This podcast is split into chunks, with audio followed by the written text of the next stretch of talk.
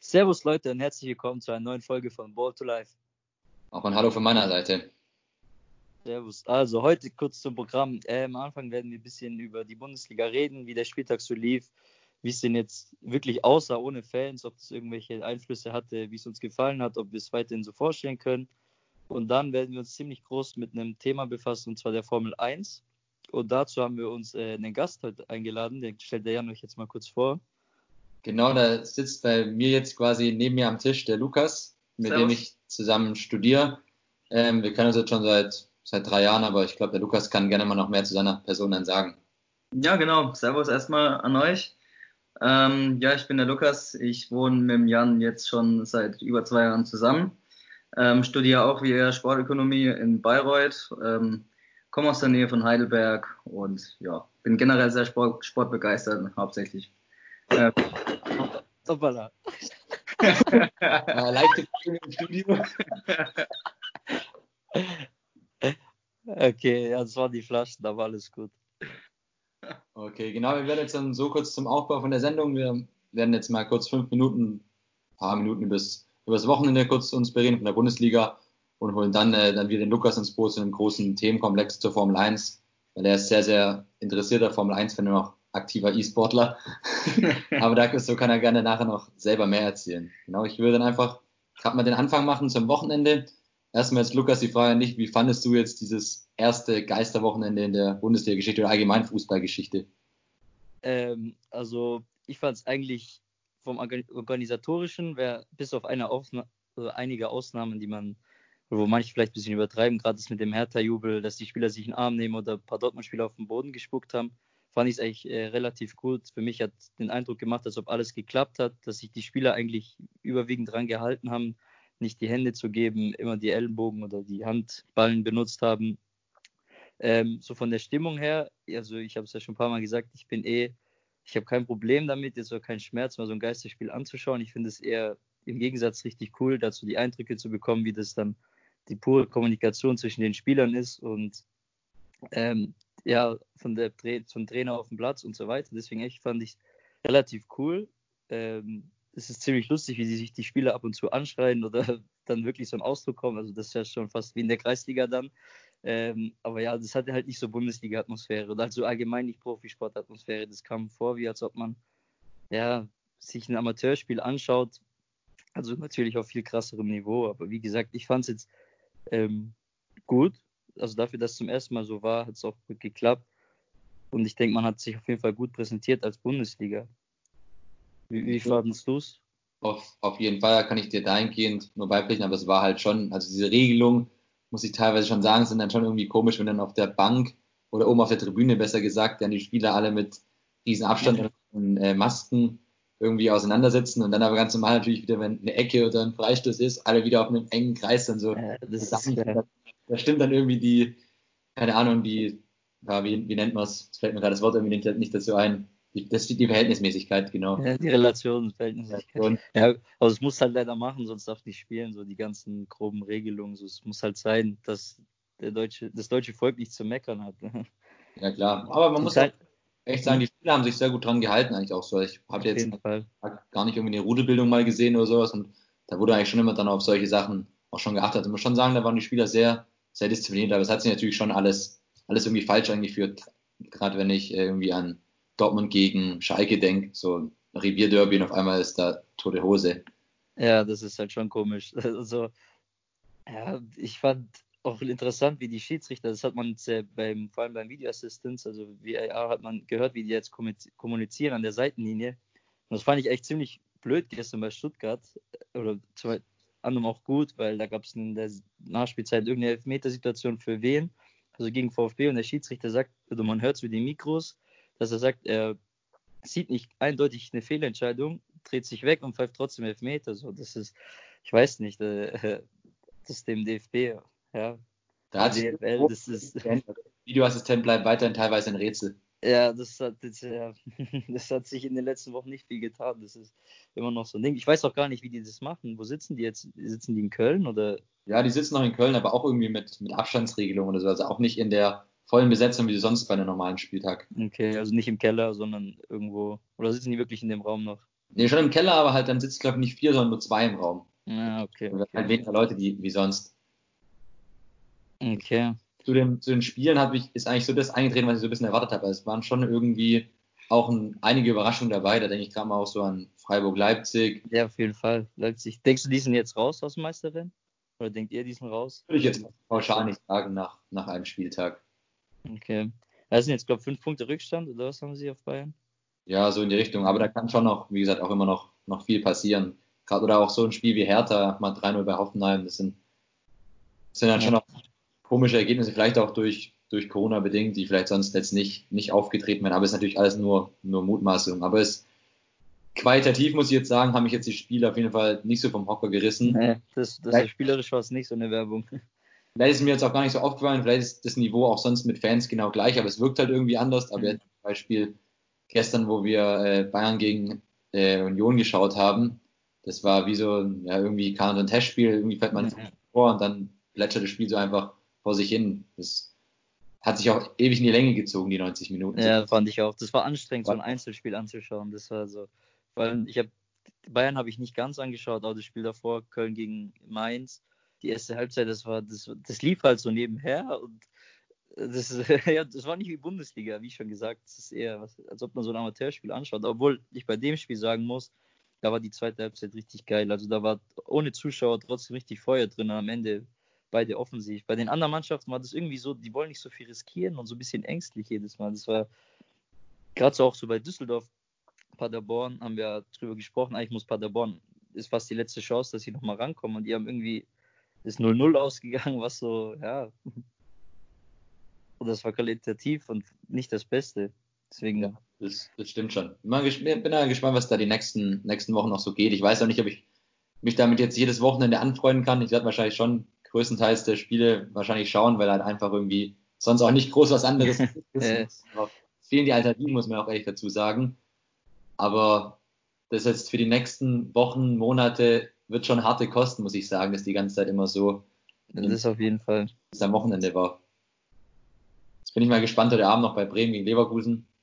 Ob ja, da noch das Überraschendes passiert, wie vielleicht Bremen, ob das vielleicht, wie wir schon besprochen haben, vielleicht ein Vorteil sein könnte.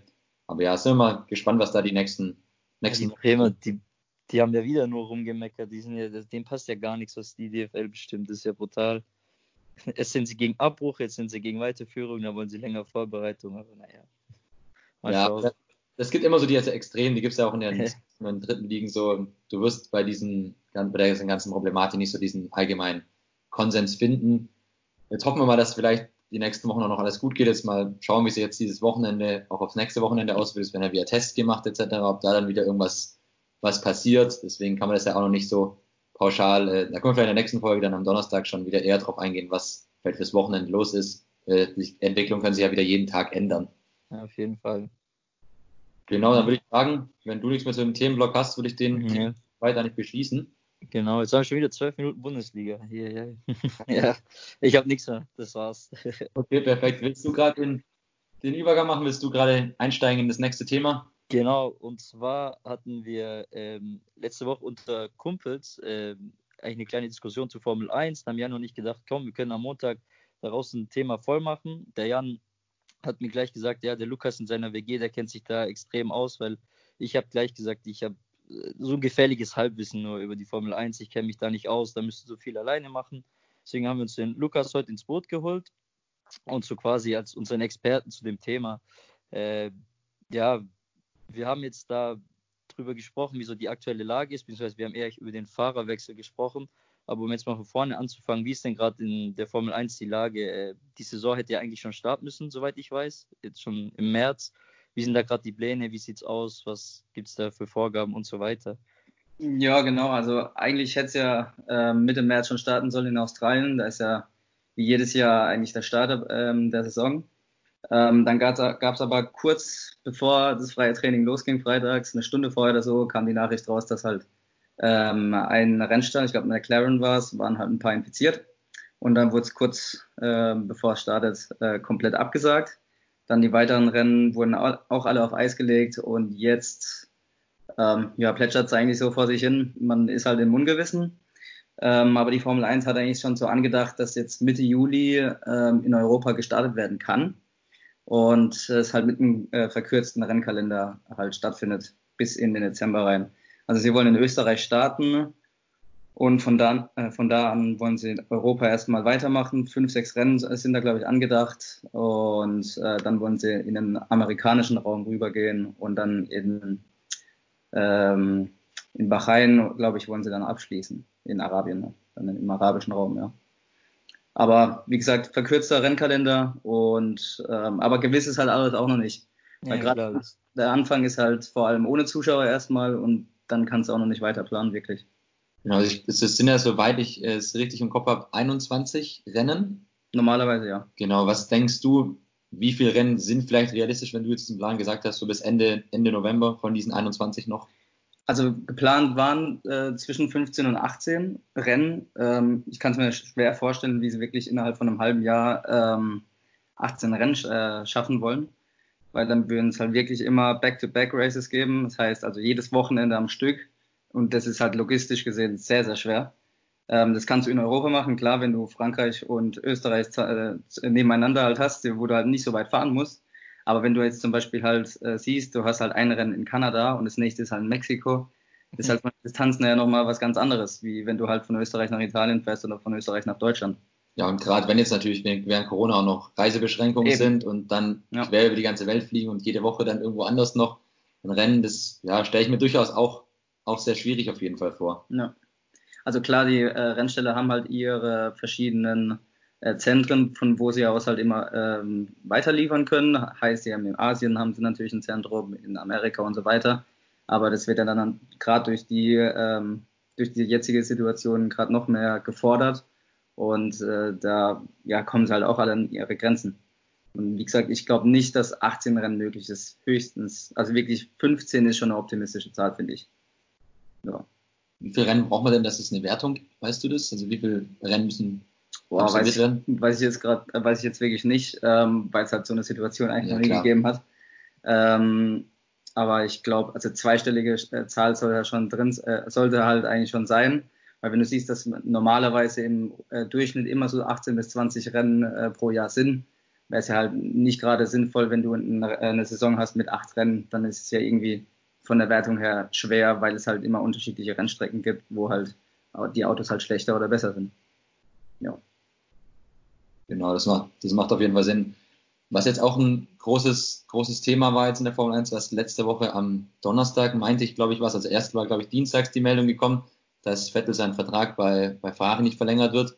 Und dann äh, donnerstags kam dann schon die Meldung, ja, Ferrari hat jetzt schon wieder einen neuen Fahrer. Dann hat das Karussell sich gleich angefangen zu drehen, neuer Fahrer bei McLaren etc. Also da ist schon sehr, sehr viel im Gange. Was sind denn da deine Einschätzung da dazu, zu diesem ganzen Fahrerwechsel? Ja, ähm, also erstmal muss man dazu sagen, dass äh, oft der, das Karussell, also das Fahrerkarussell, erst dadurch gedreht wird oder beziehungsweise alle halt abwarten, was halt bei Ferrari passiert. Das war schon in der Vergangenheit so und wie man auch sieht, ist es halt auch aktuell der Fall. Ähm, als erstes kam mir die Meldung, wie gesagt, dass Vettel ab nächstem Jahr, also 2021, nicht mehr äh, dort ähm, weiterfahren wird. Ähm, man verlängert halt nicht mehr seinen Vertrag hat gleichzeitig aber auch den Vertrag von Leclerc, also vom, vom anderen Fahrer, verlängert bis 2024. Das heißt, man hat einen weiteren Fahrer gesucht. Ähm, ich glaube, einen Tag später kam dann auch gleich äh, die Nachricht, dass Daniel Ricciardo, ähm, früherer Kollege von Vettel, ähm, zu McLaren wechselt und damit war eigentlich schon klar, dass äh, Carlos Sainz äh, zu, zu Ferrari gehen wird, was ja auch dann passiert ist. Ähm, wie es jetzt dann weiter aussieht, weil es ist also noch ein Platz frei bei Renault, weil ja Ricardo rübergewechselt ist. Wie es jetzt mit Vettel weitergeht, ist halt noch offen. Ähm, da gab es noch keine weitere Stellung. Der hat auch selber gesagt, dass er überhaupt erst noch schauen möchte, ähm, ob es überhaupt noch wirklich sein großer Reiz ist, äh, weiterhin in der Formel 1 zu bleiben und dann, klar, ein viermaliger Weltmeister, der überlegt, äh, der überlegt natürlich auch, ähm, welche Möglichkeiten er hat, ob er wirklich in zwei, ähm, zweitklassiges Auto steigen will oder ob es vielleicht noch Alter, äh, Alternativen gibt. Genau. Also, äh, um, Ja, genau, Lukas, du? Ähm, ja, du hast ja gerade gemeint, ob die Formel 1 weiterhin seine. Oder was sind denn Alternativen zu Formel 1? Ist da eigentlich nur das Karriereende oder gibt es dann, ich weiß nicht, DTM? Kann man da so übersteigen oder wie ist das? Ist das ja, für Vettel was Realistisches? Ähm, also, ich glaube, beim Sebastian Vettel ist es schon immer so gewesen, dass er wirklich ähm, einfach nur das Autorennen an sich für ihn immer das größte, das größte war. Ähm, sei es Go-Kart gewesen, was natürlich viele immer in der Jugend gemacht haben oder auch andere Sportarten. Da ist es jetzt aber, kann ich jetzt schlecht absehen, ob es eine Alternative gibt für ihn. Ähm, wenn ich jetzt zum Beispiel sehe, äh, Fernando Alonso früher in der Formel 1 gefahren, der hat auch die Rallye Dakar gemacht, ist auch schon bei der ähm, bei IndyCar in Amerika mitgefahren. Ich glaube, Nesca hat das ja auch mal überlegt gehabt. Also so Sachen gibt es immer als Alternativen. Es ist halt natürlich, äh, Formel 1 ist halt einfach die Weltspitze. Das ist halt das, äh, wo jeder Rennfahrer mal fahren möchte. Und äh, ja, DTM habe ich letzt gelesen, da steigt ja auch, glaube ich, Audi aus. Ähm, ja, genau. Das ist eigentlich auch, DTM ist kurz vorm Ende eigentlich. Sag mal. Äh, ja, da war ich vor ein paar Jahren selber mal, als, oder vor zwei Jahren was glaube ich, als es kam, so dass sie wieder retten wollen, dass sie wieder hochbringen wollen, die DTM. Und da habe ich das auch nur so mitbekommen, dass da auch nicht so rosig gerade ja. ist. Ähm, eine Frage habe ich noch, und zwar zu, du hast ja gesagt, ähm, Verträge sind ausgelaufen. Mhm. Äh, wie ist denn das allgemein, die Vertragssituation? Weil du hast ja pro Stall äh, nur zwei Fahrer. Ich weiß nicht, ja. werden Verträge auf fünf Jahre geschlossen? Sind es ein Jahres? Weil du hast ja, wie gesagt, ziemlich durch 20 Fahrer nur ist es ein enges, ja. enges Fahrerfeld. Du hast wenig Plätze und wie, werden, wie sieht es da aus? Also es gibt schon auch Verträge, die längerfristig sind. Sie jetzt halt bei Charles Leclerc von Ferrari. Die haben jetzt den Vertrag bis 2024 verlängert. Aber das machst du ja natürlich meistens nur mit etwas jüngeren Fahrern. Leclerc ist ja, glaube ich, Anfang 20 und da siehst du ja schon mal, äh, kannst du ja schon mal sehen, ob der halt für längerfristig, ähm, mit dem du halt längerfristig planen kannst. Bei einem Fahrer wie jetzt Hamilton oder Vettel, da schließt du halt keine langfristigen Verträge mehr, dann machst du es vielleicht zwei oder höchstens drei Jahre, um halt wirklich das maximale Ziel auch zu erreichen und das ist halt die Weltmeisterschaft. Viele sagen ja dann auch, dass es vielleicht eventuell ein bisschen mangelnde Wertschätzung ist. Würdest du es dann bei, bei Vettel auch sagen, wenn jetzt, es hieß ja, dass er irgendwie nur einen Einjahresvertrag angeboten bekommen hat, ja. dann war er allerdings auch schon vier Jahre bei Ferrari und sie haben keinen Titel geholt. Verstehst du da auch dann die, die Seite auch durchaus von Ferrari, dass sie sagen, ja, okay, wir wollen jetzt, wie du gesagt hast, nicht ihn uns jetzt für drei Jahre auf gut Deutsch gesagt ans, ans Beine nochmal binden, das vielleicht dann, das passt nach einem Jahr nicht und haben ihn aber noch zwei Jahre. Wie ist da deine Einschätzung dazu? Ja, zu Ferrari und Vettel ist es halt wirklich so eine schwierige Beziehung gewesen von Anfang an. Also klar, das äh, größte Ziel für jeden Fahrer ist es, bei Ferrari zu fahren. Das ist äh, wirklich das absolute Life-Goal für jeden Fahrer. Ähm, Gerade für Vettel auch, der hat schon immer gesagt, die Liebe zu Ferrari, die war immer riesig. Aber es hat sich halt alles schwer gestaltet in den letzten Jahren, muss man einfach sagen, was da alles vorgefallen ist, ist ähm, wirklich äh, schwer auch manchmal in Worte zu fassen. Ähm, jetzt hat man aber wirklich gemerkt, dass Ferrari halt wirklich einen Cut machen wollte. Jetzt halt mit Carlos Sainz auch äh, einen zweiten jungen Fahrer noch dazugeholt. Und da merkt man dann halt, da willst du dann halt erstmal jetzt auch vielleicht eher langfristig planen. Klar, auch durch die Regeländerungen halt in der Zukunft ähm, kannst du es nochmal beeinflussen, mit jüngeren Fahrern dann halt längerfristig zu planen. Und ich glaube, das war jetzt auch einfach das Ziel. Und auch, ähm, das war aber auch, glaube ich, von beiden Seiten das Beste, jetzt erstmal wirklich einen Schlussstrich zu ziehen. Ich habe jetzt nochmal äh, dann eine Frage, zwei Fragen, die ich in eine Frage packe, nochmal zu dem, zu dem Fahrerkarussell. Ganz kurz, äh, alle Wechsel, die bis jetzt stattgefunden haben, würdest du ja schon sagen, es gibt Gewinner oder, oder Verlierer, oder sind es für dich alles, alles gute Wechsel, sprich Ricardo zu McLaren, Carlos Sainz zu, zu Ferrari und noch die andere Frage, was mit dem Gerücht Vettel Mercedes, denkst du, da könnte was dran sein? Ähm, also auf Fahrerseite sehe ich bisher eigentlich nur Gewinner, beziehungsweise also die zwei, die halt äh, gewechselt sind, ähm, sind schon Gewinner, weil äh, McLaren wirklich auf einem aufsteigenden Ast momentan ist. Ähm, da hat sich erst echt was Gutes getan. Ähm, Sainz zu Ferrari, natürlich, wie gesagt, für jeden das Größte bei Ferrari zu fahren, deswegen auch für ihn ein enormer Fortschritt ähm, weil er auch gerade in letzter Zeit immer halt ähm, unterschätzt wurde und wirklich ein sehr, sehr guter Fahrer ist. Ähm, auf der anderen Seite muss man halt immer abwarten, ob das mit Ferrari halt, ob das halt immer so alles funktioniert, wie man sich das halt vorstellt, gerade weil es in letzter Zeit ein etwas komplizierter äh, Rennstall sind. Äh, Verlierer von der ganzen Geschichte ist eigentlich nur der Rennstall Renault, ähm, haben einen enorm guten Fahrer mit Daniel Ricciardo verloren ähm, und sind momentan ja, wie gesagt, äh, noch fahrerlos, beziehungsweise ein Fahrer fehlt ihnen ja noch. Und dann ja zum Gerücht äh, Vettel zu Mercedes. Also ich bin ganz ehrlich, ich würde es mir einfach wünschen, dass das passiert. Äh, als erstes, weil ähm, wenn Vettel halt aus der, äh, aus der Formel 1 aussteigt, muss man halt überlegen, äh, dass dann seit über 30 Jahren das erste Mal ist, dass die Formel 1 ohne deutschen Fahrer ist. Ähm, und gerade im Vettel hast du halt äh, enorm große Strahlkraft, viermaliger Weltmeister. Ähm, sonst gibt es nur einen, der hat mehr und das ist Lewis Hamilton, also ein aktueller Fahrer. Ansonsten hast du, glaube ich, nur noch Kimi Räikkönen als Weltmeister dabei. Ähm, ja, ich würde es mir enorm wünschen. Auf der anderen Seite muss man halt überlegen, macht das Ganze für äh, Mercedes Sinn? Und das ist halt schwer zu sehen, weil du hast Lewis Hamilton, du hast den wahrscheinlich besten Fahrer aller Zeiten.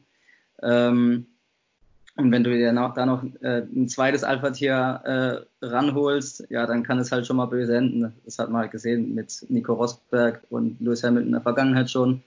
Da hat es ja richtig gekracht oft und hatte ja damit gerne, dass Rosberg äh, doch den äh, Titel geholt hat und dann äh, sofort gegangen ist. Und ich glaube, es würde enorm viel Zündstoff äh, bieten. Das ist ein guter Punkt, den der Lukas da am Ende noch genannt hatte. Gerade in der Formel 1 ist es oft so, dass äh, klar alle Fahrer wollen natürlich, sind nur 20 Plätze, alle wollen, alle wollen gewinnen. Und aber es ist sehr, sehr selten, dass Teams wirklich so einen loyalen Fahrer haben, der auch dann die, die Nummer zwei ist und sagen wir dann, ihre Nummer eins ist ja auch immer wichtig, es gibt noch eine Teamwertung und eine Einzelwertung und die Teams schauen auch immer noch auf die, auf die Teamwertung. Und da ist es schon immer sehr, sehr wichtig, dass der, der zweite Fahrer dann auch schon sehr lo loyal ist. Und das findest du heutzutage öfters auch mal nicht in der Formel 1. Und deswegen holst du dir ungern, sag ich mal, zwei mögliche Gewinner auch dann in ein Team. Das war auch schon ganz cool, da kann ich sogar noch dran erinnern, weil es vor kurzem erst wieder gesehen hatte, war es bei Prost und Senna und das damals auch so im, im ja. Team 2 auch mehrmalige Weltmeister, wo sie dann auch teilweise sich gegenseitig über den Haufen gefahren haben und dann halt das Team ohne Punkte nachher dann da stand. Deswegen denke ich halt gerade, dass bei Mercedes sowas wie halt Bottas oder halt auch Carlos Sainz sagen ja auch viel, dass er sich da erstmal hinten anpassen kann als zweiten ja. Fahrer. Und das ist halt in der heutigen Formel 1 schon sehr, sehr wichtig. Ja. Vielleicht da nochmal für die anderen auch den Exkurs nochmal dazu zu holen. Ja, also für die Fans wäre es halt einfach ja, nur klar. geil, weil äh, muss halt sehen, Mercedes ist halt jetzt seit der neuen äh, Hybrid-Ära ähm, das beste Auto. Jedes Jahr ähm, sind, werden die ähm, Weltmeister, sowohl Fahr als Fahrer als auch ähm, als Konstrukteur. Ähm, und wenn da jetzt halt wirklich noch so ein zweiter, ähm, noch so ein zweites Alpha-Tier dazukommt, dann wäre das halt einfach nur mega geil, weil dann kannst du nämlich mal endlich sehen, wer ist wirklich besser? Ist es Hamilton oder ist es Vettel? Weil momentan kannst du halt immer nur spekulieren.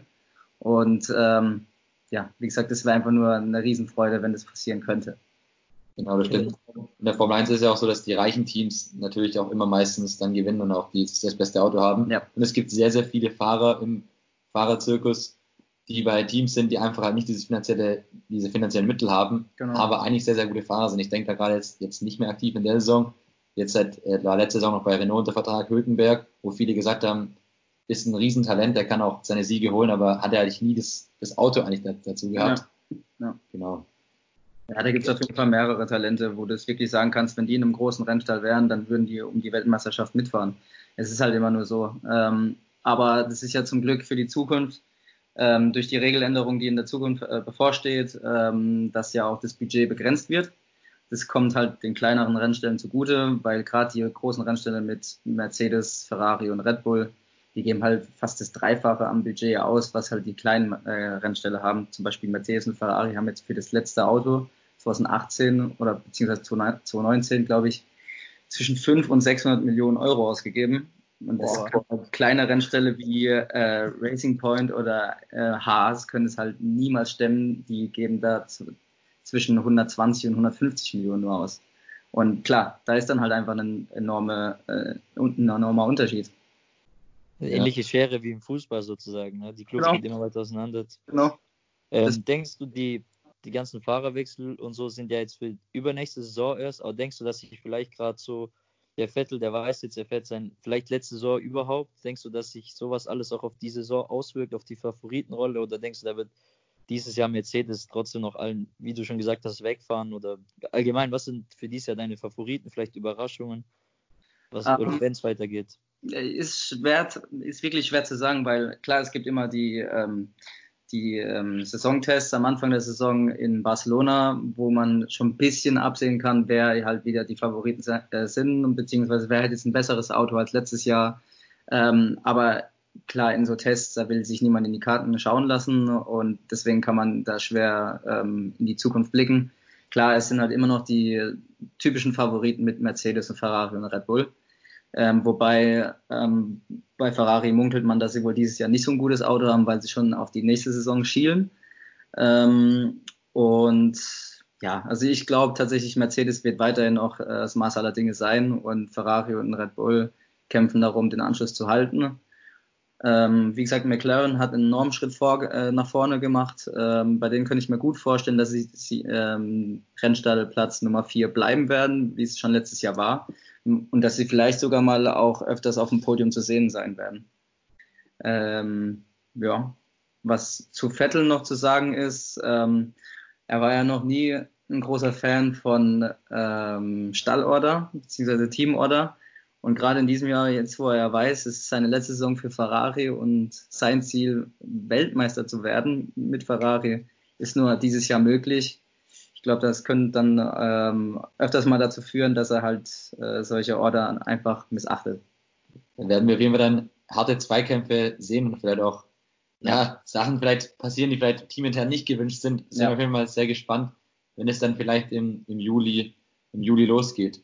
Ja, jetzt wäre meine, meine Frage wäre jetzt äh, noch, wer sind denn, wer ist denn dein Lieblingsfahrer und wer, was ist denn deine Lieblingsstrecke im Formel 1 Zirkus?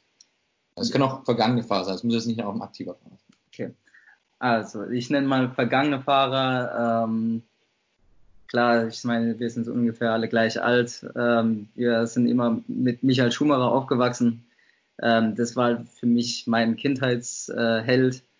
Ähm, hast halt gesehen, die, die roten Fahnen und Michael Schumacher, das hat einfach wunderbar gepasst. Das war so in der Vergangenheit einfach mein Lieblingsfahrer. Ähm, aktuell aus deutscher Sicht ganz klar Sebastian Vettel. Ähm, alleine durch seine Passion auch mit Ferrari fahren zu wollen. Und ansonsten bin ich ein sehr großer Fan von äh, Ricardo. Ich freue mich auch, wie gesagt, sehr für ihn, dass er bei McLaren jetzt ist. Enorm äh, sympathischer äh, Typ und auch, wie gesagt, sehr, sehr talentiert, was er auch bei Red Bull ähm, vorher oft gezeigt hat. Ähm, Rennstrecke. Tatsächlich bin ich ein Freund von schnellen Rennstrecken und auch, äh, wo du nicht enorm viel äh, Ausweichmöglichkeiten hast, so, äh, weil dann halt auch mal die Fehler bestraft werden, die du machst. Deswegen finde ich äh, Kanada eine sehr, sehr tolle Strecke, sehr schnell. Und auch äh, Österreich finde ich wirklich toll. Und ähm, eine frühere Strecke, ähm, der Hockenheimring. Der ist ja jetzt leider nicht mehr mit dabei. Deutschland hat keine Strecke mehr, oder? Das ist sowohl Nürburgring genau. als auch. Oder, ähm, früher war es ja oft ein Wechsel, einmal Nürnberg, äh, Nürnbergring und äh, einmal Hockenheimring.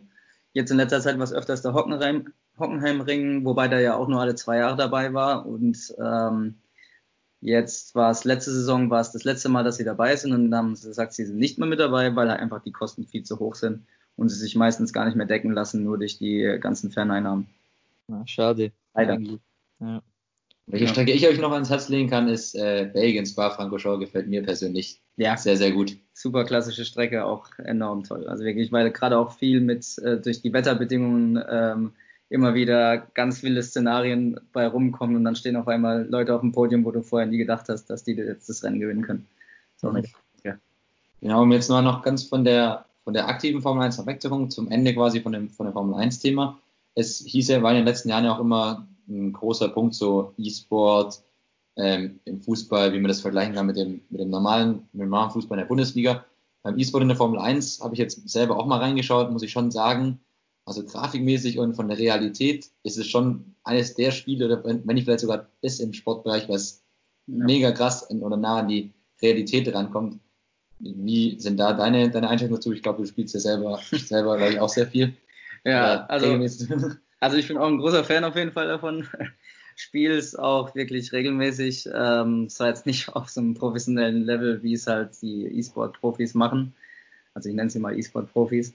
Ähm, ja, also das ist äh, ein Thema, was enorm im Kommen ist äh, im Formel, in der Formel 1. Äh, es werden aktiv äh, Rennen nachsimuliert, die halt, äh, die, die, halt wirklich gerade laufen, wird halt wirklich an der Konsole nachgespielt. Und da gibt es dann wirklich, alle Rennställe haben ihre zwei Profis, äh, E-Sportler, die ähm, halt in Rennen antreten und ähm, dann wird einfach die komplette Saison auch wirklich mitgespielt. Ähm, und das ist wirklich in der, im Formel 1 eine, ein sehr, sehr großes Thema. Und jetzt gerade durch äh, Corona spielen auch viele ähm, aktuelle Rennfahrer äh, online gegeneinander und es wird halt auf den Formel 1 Kanälen äh, gestreamt. Also das heißt äh, Front TV oder halt wirklich auf YouTube, wo halt wirklich Lando Norris, Verstappen, Carlos Sainz, Alex Albon oder George Russell, Charles Leclerc auch. Das sind alle mit dabei und es ist wirklich auch sehr, sehr viele Zuschauer immer mit dabei. Also eine, eine hohe Vernetzung zwischen den äh, E-Sportlern und auch den aktiven, aktiven Rennfahrern. Schon ja, genau. Deutlich mehr als in anderen Sportarten. Ja, auf jeden Fall. Wenn ich das jetzt ja. hier, hier, so raushöre. Ja. Lukas, hast du noch äh, soweit irgendwelche Fragen an unseren Gast? Ähm, ja, eine hätte ich sogar noch, die habe ich vorher vergessen, wo ich über die Vertragslänge und so gesprochen habe. Ähm, also was verdient ein Formel-1-Fahrer? Wie sind da die Verträge dotiert? Ist es da mit Fußball vergleichbar oder drunter? Oder wie, wie kann man das so einschätzen? Also es sind auf jeden Fall, es sind auf jeden Fall Millionenbeträge. Ähm, da ist es dann halt so, gerade die großen Fahrer wie Lewis Hamilton, der ist der absolute Spitzenverdiener. Ich glaube, sein Gehalt liegt bei ca. 50 Millionen. Boah, so äh, Ja, genau. Ähm, Bastian Vettel war jetzt auch 40 Millionen, wenn ich es nicht falsch liege. Und dem haben sie ja nur noch die Hälfte, nur noch in Anführungszeichen die Hälfte äh, des Gehalts angeboten für ein Jahr, äh, was er ausgeschlagen hat. Ähm, ansonsten ist, wie gesagt, das ist eine Ausnahmefahrer, deswegen verdienen die auch so viel mehr. Ähm, ansonsten kannst du es mit Spitzenfußballern äh, vergleichen. Also ich schätze, zwischen 5 und 20 Millionen ist da alles dabei. Aber ist natürlich auch klar ein enormes, enormes Risiko, was ist auch immer an den Tag legen, wenn du mit 300 über so eine Formel-1-Strecke rast, ist natürlich ein anderes Berufsrisiko, sag ich mal, als wenn du Fußballer bist. Weil Richtig. Als Fußballer spielst du jetzt vielleicht nicht zwangsläufig mit der Gefahr, dass es, wenn du einen Unfall hast, dass du dann auch vielleicht auch nicht mehr hier unter uns fallen könntest, was Richtig. natürlich auch leider schon oft vorgekommen ist. Ja. Bei Formel 1 vor allem, du bist ja auch ähm, eigentlich, wenn die Saison ist, rund um dir unterwegs hast, wenn du Back-to-Back-Rennen hast oder du bist wahrscheinlich kaum zu Hause. Ja. Wie zum Beispiel im Fußball ist, wenn du ein Heimspiel hast, alle zwei Wochen bist du die Woche schon zu Hause. Oder auch beim Auswärtsspiel bist du eigentlich die Woche zu Hause, bis auf An- und Abreise. So. Ja, richtig. Ja, das ist schon Aufwand. Ja, okay. Also cool, auf jeden Fall cooler, cooler Exkurs hier, muss ich echt sagen. Also ich habe jetzt soweit jetzt auch nichts mehr zum Thema Formel 1, haben jetzt auch echt einen großen, großen Teil von der Episode damit abgedeckt. Hast du noch äh, irgendwas oder jemanden, den du grüßen möchtest oder noch was, was du anmerken möchtest? Ähm, nö, ich bin eigentlich rundum glücklich. Hat mir wirklich, hat mir wirklich Freut uns zu hören. Ähm, und ja, macht einfach so schön weiter. Danke, danke. Was ich auf jeden Fall noch ans Herz legen kann, jetzt auch noch dann, um das Thema Formel 1 abzuschließen. Auf Netflix gibt es eine interessante Doku über Drive to Survive heißt die, jetzt von der vorherigen Formel 1 Saison und von der Saison 2018, wo die Rennstelle quasi begleitet wurden. Ist sehr, sehr interessant, auch für die, die jetzt noch gar keinen so großen Bezug zu, zur Formel 1 haben. Da kriegt man ja. coole Einblicke auf jeden Fall mit, mit rein. Sind auch, äh, soweit ich weiß, eigentlich so gut wie alle Teams und Fahrer involviert. Ja in die Materie. Das ist, wie gesagt, ganz, ganz interessant. Und dann noch, wenn wir gerade schon bei Sendungshinweisen sind, auch noch äh, den zweiten Hinweis. Seit heute sind auch die letzten Folgen von der Michael Jordan Doku verfügbar. Und quasi heute ist dann das Finale mit den zwei vorletzten, mit den zwei letzten Folgen. Und wie gesagt, für jeden, der es noch nicht geschaut hat oder bis jetzt nur geschaut hat, dann auf jeden Fall noch anschauen. Ich werde es mir später auch noch anschauen und wie für alle, die es noch nicht gesehen haben, einfach anfangen. Das ist mega coole Sportdoku oder ja, Sportserie. Und dir noch irgendwas, Lukas? Ähm, nee, ich kann mich auch noch recht herzlich bei dir, Lukas, auf der anderen Seite bedanken. Also es war echt sehr, sehr cool, das Interview und auch sehr cool die Einblicke, was man da jetzt bekommen hat. Wie gesagt, ich habe über die Formel 1 bis jetzt eigentlich eher nur so ein Halbwissen. Ich verfolge das auch nicht so richtig, aber ich habe jetzt sehr coole Einblicke bekommen und ich denke auch jeder, der sich das anhört und wo es so geht wie mir, hat jetzt sehr gute Einblicke bekommen, wie das so aussieht auf die nächsten ein, zwei Jahre oder allgemein im Formel 1 aussieht, in der Formel 1 aussieht. Aber ansonsten, alle Stichpunkte, die ich mir gemacht habe, sind beantwortet. genau, ähm, ich habe soweit auch nichts mehr. Bleibt nur noch anzufügen, dass weiterhin alle gesund bleiben sollen und dass wir dann in den nächsten Folgen auch wieder auf exotischere Sportarten, dann sage ich mal, eingehen. Wir wollten heute mal einen größeren Exkurs zur, zur Formel 1 machen. Genau. Sonst? War es das und wir können uns nur verabschieden und bis zum nächsten Mal. Servus. Ciao.